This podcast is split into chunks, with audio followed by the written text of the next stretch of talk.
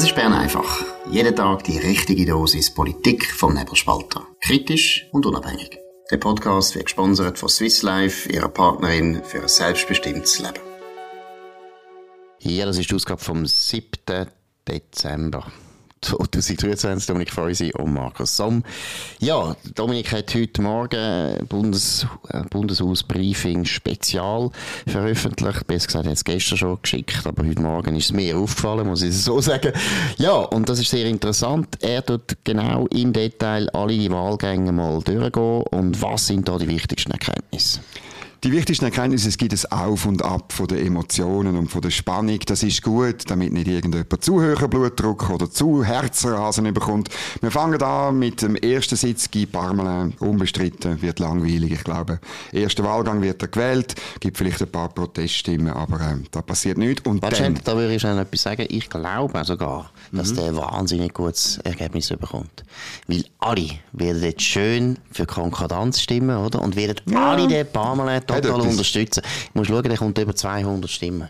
Also auch, weil alle ein bisschen Angst haben natürlich vom Chaos und das ist der erste Wahlgang, wo man noch einmal kann sagen wir meinen es im Fall gut, ja, ist oder? Gut. Wir ja. meinen es gut. Also das ist mal die erste These. Gut, jetzt gut. zweiter Wahlgang. Zweiter Sitz, Ignazio Cassis, jetzt wird es interessant. Oder jetzt ist wirklich die Frage. Und ich habe heute auch ein bisschen ähm, mit Sozialdemokraten geredet und sie ein bisschen beobachtet. Oder sie dienen zum herausfinden, wie viele Stimmen geben sie ähm, Gérard André von den Grünen aus dem Kanton Freiburg, wo gegen Ignazio Cassis antritt. SP ähm, hat 50 Stimmen in der Bundesversammlung und die Frage ist, ob die ganzen 50 zu den 26 Grünen gehen oder nicht. Ähm, und das wird man nach dem ersten Wahlgang sehen. Wenn der Gérard André irgendwie 76 oder noch ein bisschen mehr macht, weil er hat ja noch ein paar Grünliberale gerüchteweise und äh, vielleicht hat es auch noch ein paar aus der Mitte und so, dann geht es in die Richtung von deinem Keimplan, oder? Dass da wirklich, dass es eine Erschütterung gibt. Nur, ein Aspekt darf man nicht vergessen. Es braucht eigentlich noch einen dritten Kandidat, damit die Ignazio Cassis das absolute Mehr nicht schafft. Weil ich glaube nicht, dass der Gérard André im ersten Wahlgang das absolute Mehr schafft. Das wäre riesige Überraschung. Aber so braucht es nochmal eine Person. In deinem Szenario ist das der Gerhard Pfister. Das äh, kann sein, es könnte auch jemand anders sein, es könnte jemand sein von der SP, es könnte, sehr unwahrscheinlich, es könnte jemand anders sein von der Mitte. Äh, der Martin Gandinas, der hat gestern äh, beim Radio Svizzera Italiana sehr eine sibyllinische Antwort gegeben auf die Frage, ob er ähm, eine Wahl annehmen Er hat das gesagt, wo man sagt, eigentlich, wenn man sie annimmt, nämlich, das sei eine hypothetische Frage, die sehr unwahrscheinlich ist. Oder? Gut. Also, es gibt da noch andere Möglichkeiten als jetzt genau der Gerhard Pfister. Ähm, und generell muss ich sagen, ich bin immer noch der Überzeugung, äh, der Keimplan ist gestorben, seit du darüber geschrieben hast. Ich glaube, der Gerard André macht irgendwo zwischen 30, 40 Stimmen, wenn es wirklich höher kommt, 50 Stimmen. Aber die SP muss sich da entscheiden und die Debatten laufen im Moment. Auch noch schnell einen kurzen Unterbruch wegen dem Keimplan. Ich glaube, du hast recht. Ich glaube auch, dass äh, sich einiges mehr zeigt, dass der Gerhard Pfister nicht Nerven hat für so etwas, weil eigentlich müsste er ja jetzt ziemlich drucken und er ist natürlich in einer schwierigen Situation, weil er ja selber der Kandidat müsste sein. Und das tut einem ja sowieso schon mal ein bisschen behindern. Aber zweitens habe ich auch das Gefühl, wir haben es äh, wirklich schon lange beobachtet, oder Dominik? Ich finde, er ist nicht mehr der, der am Schluss nicht den Killerinstinkt hat. Also weißt jetzt, nehmen wir mal an, die Abwahl Blocher. Wer hat dort den Killerinstinkt gehabt? Du weißt es, es war der Löwer und der Berse.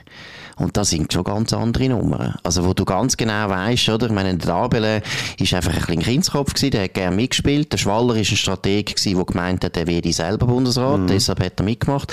Aber richtig treibende Kräfte sind eindeutig der Berse und der Löwer. Und die beiden Leute haben wirklich Killerinstinkt. Und beim, beim Gerhard Pfister muss ich auch sagen, ich traue ihm das nicht zu. Es müsste eigentlich von der SP herkommen.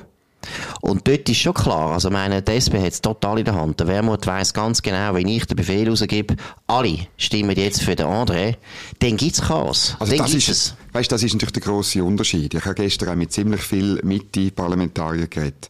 Und die sagen natürlich alle, ähm, dass äh, der Gerhard Pfister vielleicht so einen Befehl schon rausgeben kann, aber dass sie sich dann schon noch überlegen, was sie denn genau machen.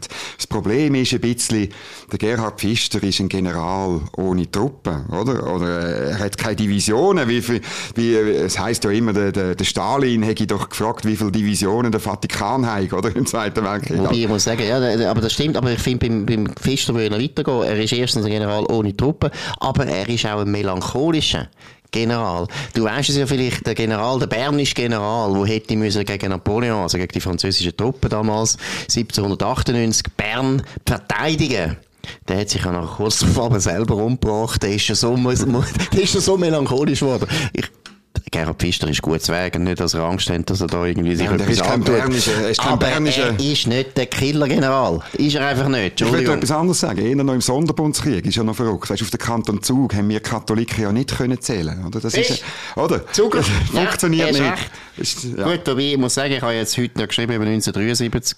Hans Uerlimann, der hat also Nerven gehabt und ist auch ein Zuger. Gut, das war ein Stehfauer gewesen, ja. natürlich. Ah, das, gut, okay, das ist beim Pfister nicht, das ist beim Pfister nicht der Fall. Ah, der ist nicht Stehfauer. Also, Moller ist es schon, aber er ist eher illustriert. Das ist, ja, der gilt nicht. Nein, das ist natürlich das gar gilt nicht. nicht, aber es gilt nicht Nein, das ist ganz etwas anderes. Das ist nicht genau. so wie der Daniel Foppa, oder? Ja, genau.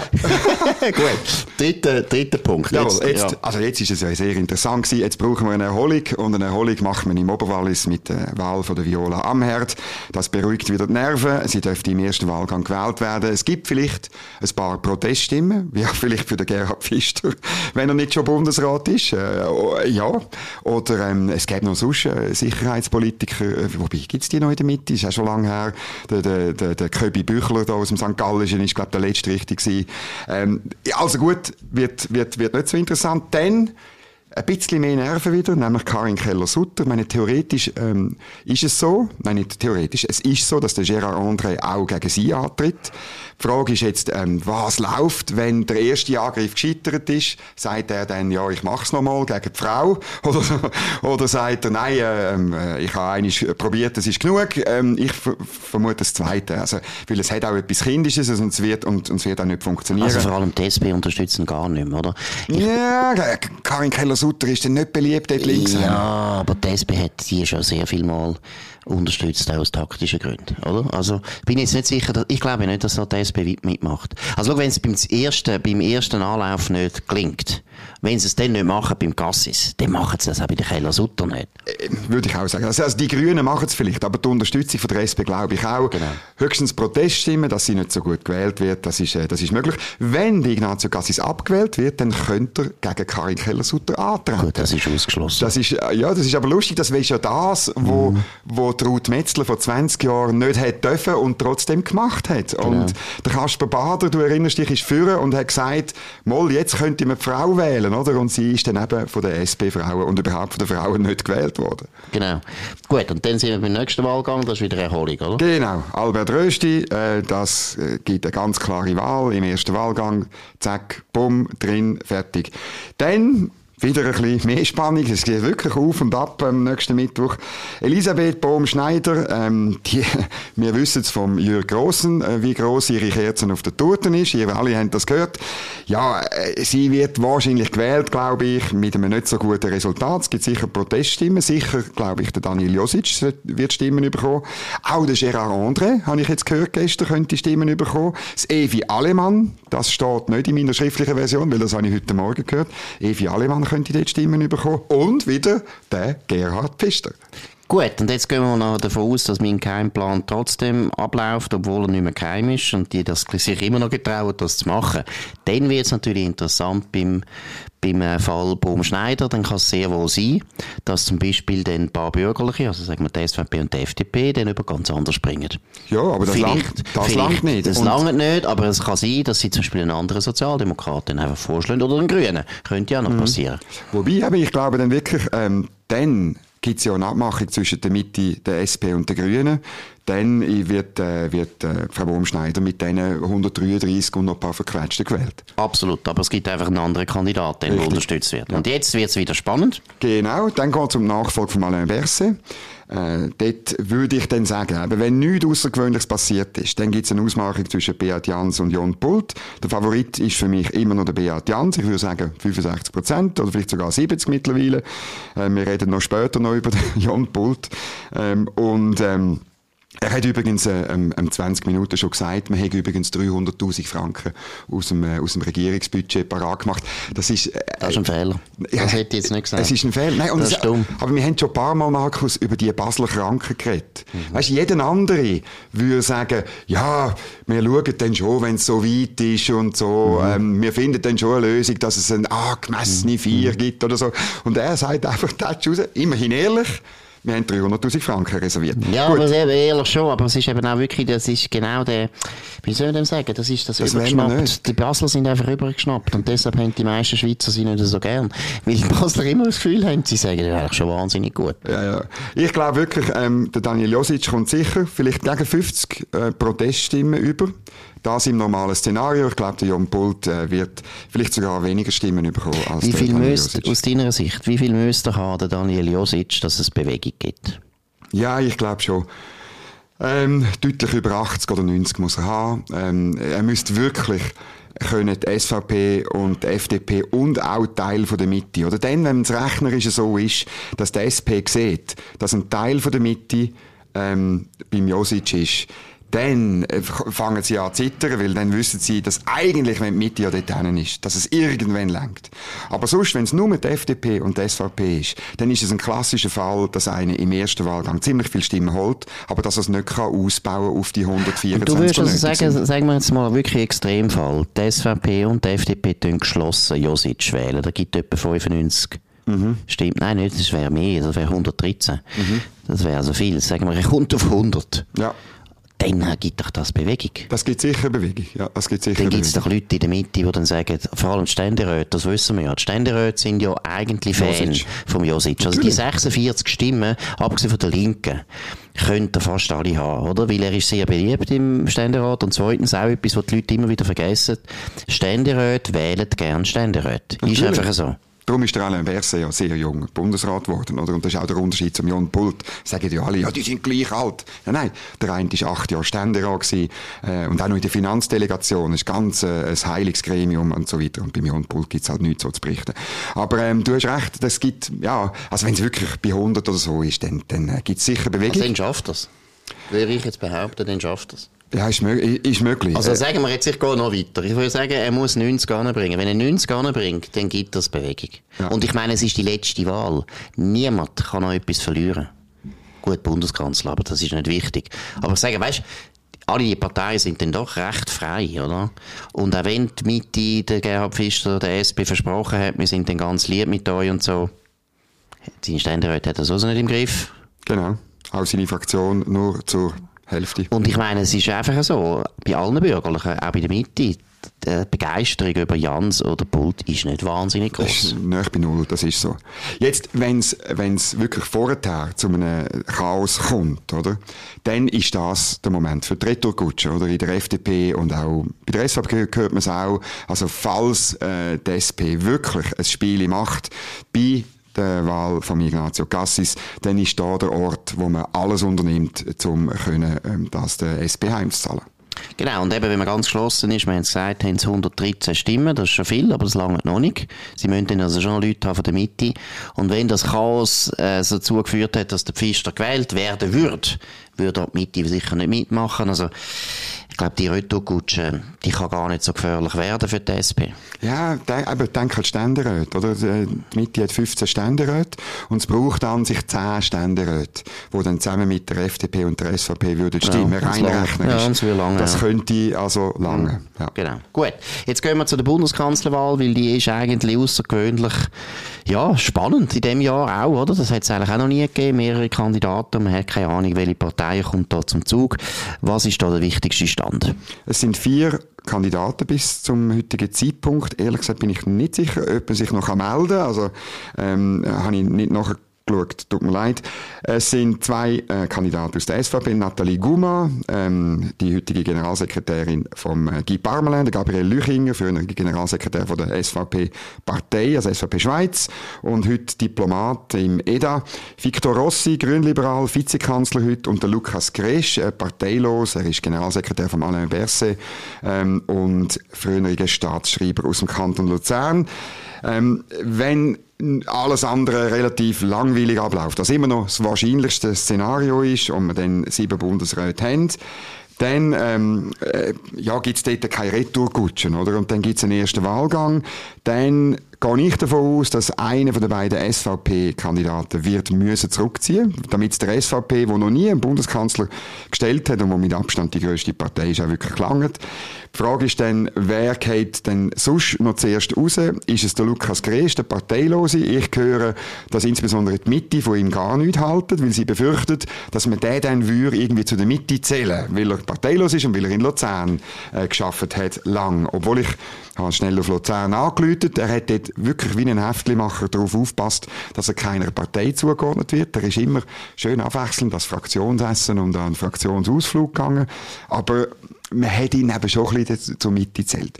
Offenbar die Bauern dürfen sich für den Gabriel Lüchinger aussprechen und äh, Mitte links sonst, also insbesondere auch der Gerhard Pfister, fände den Victor Rossi gut. Und dann kommen wir zum grossen Problem von Victor Rossi. Er gehört einer Partei an, die nicht im Bundesrat ist. Und ich habe gestern mit einem Mittelständerat geredet und der hat mir klipp und klar gesagt, ähm, das geht nicht, staatspolitisch unmöglich und überhaupt, wieso soll man den Grünen Liberalen etwas geben? Die haben ja die Wahlen verloren.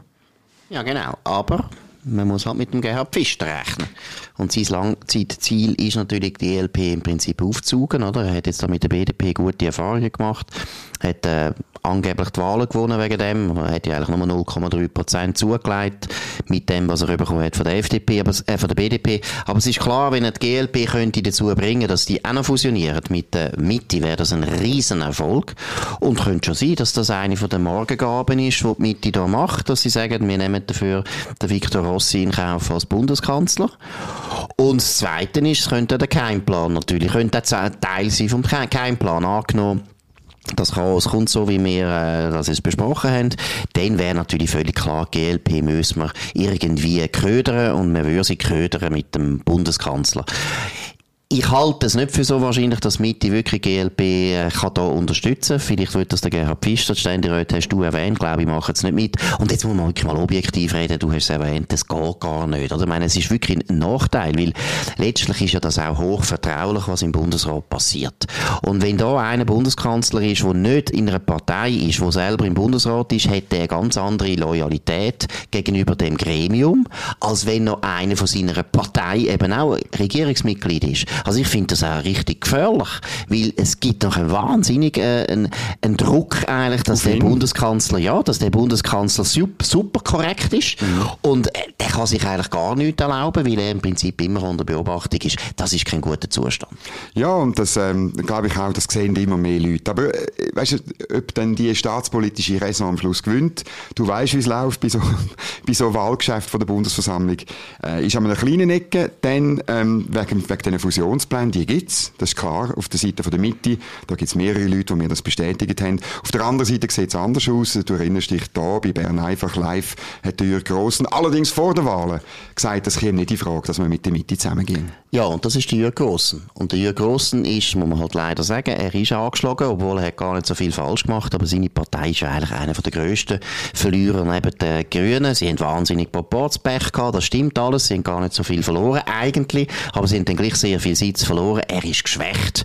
Und es gibt natürlich sicher in seiner Partei ein paar Leute, die finden, hey, jetzt ist die Gelegenheit günstig, jetzt ist doch die Mitte, ist doch Zukunft. Ich meine, es gibt ja so Leute, die so naiv sind und das Gefühl haben, die Partei hätte eine Zukunft jetzt ist der Zeitpunkt gekommen, wo man sich anschliessen soll. Und das nur eigentlich, obwohl ja die Grossen wirklich die hellste Kerze auf der grün-liberalen Torte ist, können wir jetzt wieder mal sagen. Nein, das würde ich jetzt nicht einmal so sagen. Ich finde, das, das ist fast eine Beleidigung für die Grossen. Er ist, äh, die hellste er, ist er. ist der Tortenfresser. er ist der Tortenfresser. er hat nichts mit Kerzen zu tun. Nein, was ich vielleicht noch als These noch schnell wagen Ich habe das Gefühl, wenn nichts passiert, also wenn es so läuft, wie du es jetzt beschrieben hast, und wie ich glaube, ja, die Wahrscheinlichkeit ist 80 Prozent, es gibt gibt kein grosses Chaos, es gibt keine Überraschungen und so weiter. Am Schluss heisst der Bundesrat Jans oder Pult und die anderen sind bestätigt worden. Dann habe ich das Gefühl, ist die Stimmung sehr konkordant. Und dann wird die SVP den Bundeskanzler überkommen. Weil dann alle so entspannt sind und alle so zufrieden sind, weil alle sind irgendwo glücklich. Oder? Und die FDP, die ist glücklich, Mitte ist gleich irgendwo auch glücklich, es sind alle glücklich. Und alle wollen unbedingt das Fraktionsessen. Ja, und man hat noch eine Harmonie. Ja. Und dann glaube ich nicht, dass man das macht mit dem Rassi, ehrlich gesagt. Das werden wir sehen nächsten Mittwoch. Die sind ja nur Menschen. Genau. Die Parlamentarier sind Menschen und die wollen auch essen und die wollen auch ein bisschen Frieden. Das ist ja klar. Gut, gehen wir zu einem letzten Thema. Hat auch wieder mit der Bundesratswahlen zu tun. Noch kurz.